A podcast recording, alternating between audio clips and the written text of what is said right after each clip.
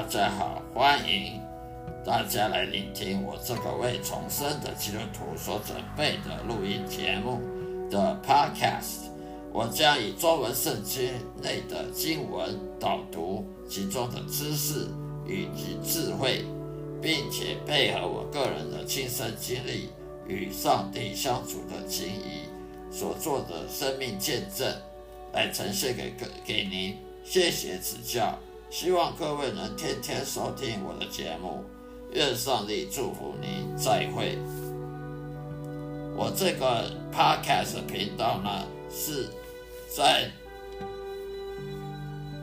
那个基督徒圣经信仰生命日记，基督徒圣经信仰生命日记，也就是属于基督徒闲聊频道里面的，请大家呢订阅、分享，让我的声音好好的，让大家放松心情，享受圣经知识与智慧的启蒙，也让我将圣经带入各位生活中的对话。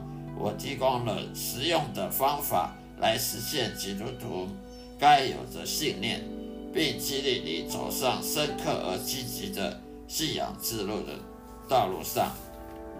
谢谢收听。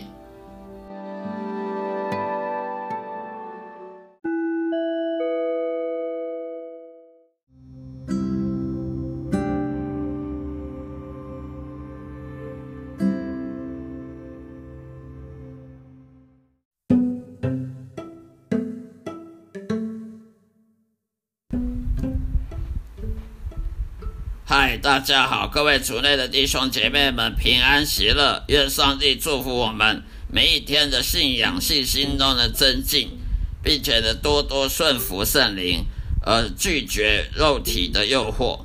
今天要向大家分享的主题，就是说我们在任何时候都要信靠上帝，在任何时候都要依靠上帝，而不是依靠自己。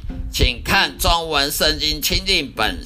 旧约圣经诗篇第五十五章二十二节，诗篇五十五章二十二节，你要把你的重担卸给耶和华，他必抚养你，他永不叫一人动摇。你要把你的重担卸给耶和华，他必抚养你，他永不叫一人动摇。以上的经文。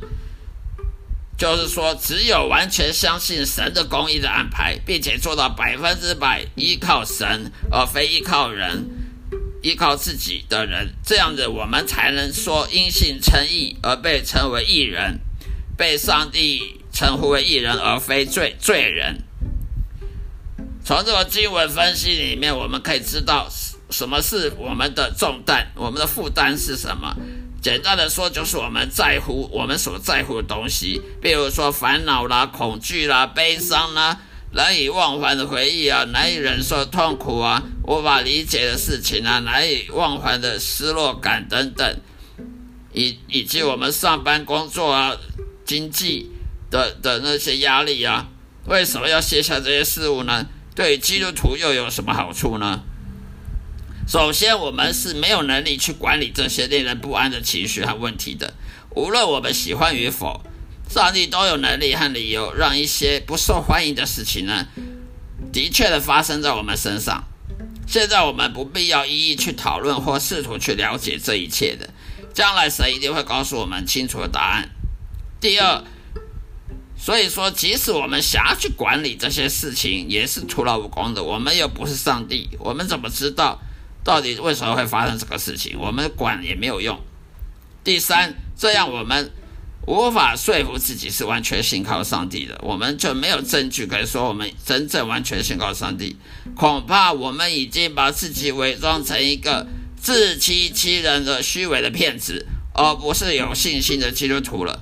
如果凡事都要像那些骄傲自大的神学家一样，认为自己可以把上帝拿来当什么生物实验室生物来研究，一般的方式去研究上帝，并且能充分了若指掌的了解上帝的所有旨意跟他个性的发展的话，那么我还要信仰干什么？那么信心还有什么意义呢？啊，依靠神又有什么作为？有什么用呢？